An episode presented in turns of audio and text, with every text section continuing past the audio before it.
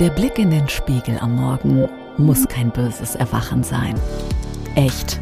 Jetzt der Podcast mit Annette Hansen. Sie ist dein Personal Energizer. Annette ist Gesundheitsexpertin und bringt dich zum Strahlen, indem sie dir schonungslos ehrlich sagt, wie natürlich, schön, gesund geht.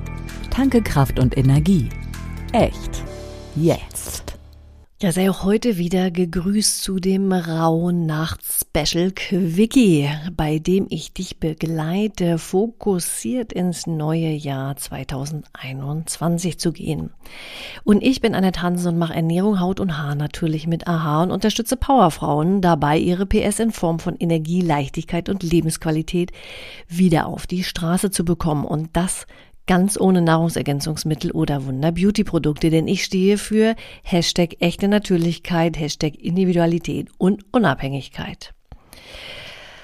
Ja, und die vierte Rauhnacht steht für den Monat April. Und das ist ja, wie wir wissen, ein sehr wandel- und wechselhafter Monat. Ne? Der April, der weiß nicht, was er will. Er ist oft unberechenbar und die ständigen Wetterschwankungen schlagen oft aufs Gemüt und erfordern viel Gelassenheit. Und so wie die Natur im Wandel ist, wandelt sich auch alles um uns herum.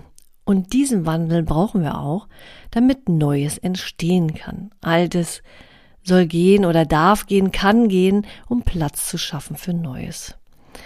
Und genauso sind wir jetzt knapp vor dem Jahreswechsel angekommen, wo wir das alte Jahr loslassen und das neue begrüßen. Und heute ist auch übrigens eine Schlüsselnacht.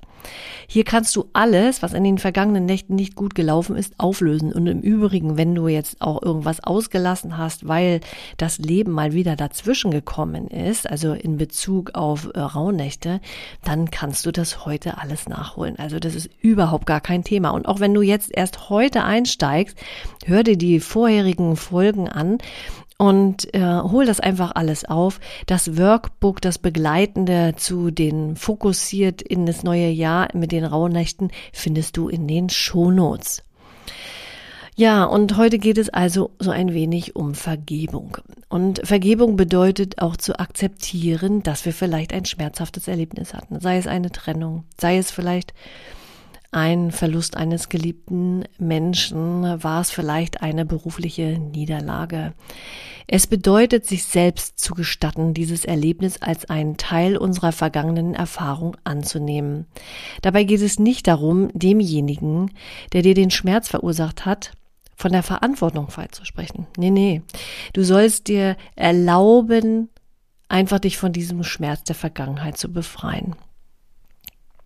Also es geht um Heilung für dich und um Heilung in Beziehungen. Und du könntest dich ganz allgemein mal fragen, was bedeutet denn eigentlich Vergebung für dich? Heißt das jetzt runterschlucken, wegstecken, nicht mehr dran denken oder wirklich direkt und aktiv zu vergeben, zu sagen, das war zwar nicht schön, aber es hat mich vielleicht ja auch ein Stück weitergebracht, denn du kennst den Spruch, ja, jetzt ist er weg, Du kennst den Spruch, ähm, alles Schlechte hat irgendetwas Gutes. Also so ähnlich heißt der jedenfalls. Also ich komme jetzt nicht mehr drauf, aber du weißt, was ich meine, ja.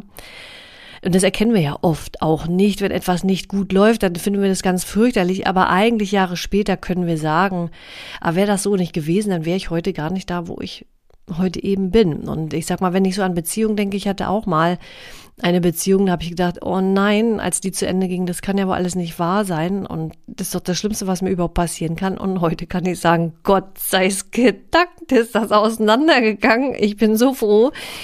Ansonsten hätte ich heute den Mann nicht an meiner Seite, den ich heute an meiner Seite habe. Also, ne, in allem Negativen steckt etwas Positives. Da war der Spruch.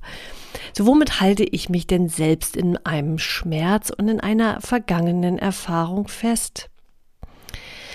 Und wenn du gerne räuchern möchtest, dann ist weißer Salbei heute ganz wunderbar äh, geeignet, um Ärger und Wut loszulassen. Aber auch der Tag beziehungsweise zum Abend in die Nacht eignet sich ganz hervorragend dazu, eben auch was zu klären. Und wenn du noch mit einer Person irgendetwas offen hast, dann schreib doch einen Brief an diese Person, mit der du ins Reine kommen möchtest. Schreib alles auf, was dich bewegt. Und dieser Brief, du musst ihn nicht per Post wegschicken, sondern den verbrenne doch heute einfach mit deinem Wunschzettel zusammen und übergib ihn dem Universum. Und der Rauch, der dabei entsteht, der steht symbolisch für die Wut und Enttäuschung und Ärger, der sich äh, im wahrsten Sinne des Wortes in Luft auflöst. Und so vertraust du darauf, dass das Leben wieder selbst für einen Ausgleich sorgt. In deinem Workbook, ja, da kannst du an Fragen beantworten heute, was hilft dir denn beim Loslassen? Und schreib dir auch mal auf, wie kann ich denn Negatives in Positives verwandeln und welche alten Gewohnheiten möchtest du denn gerne verändern, ja?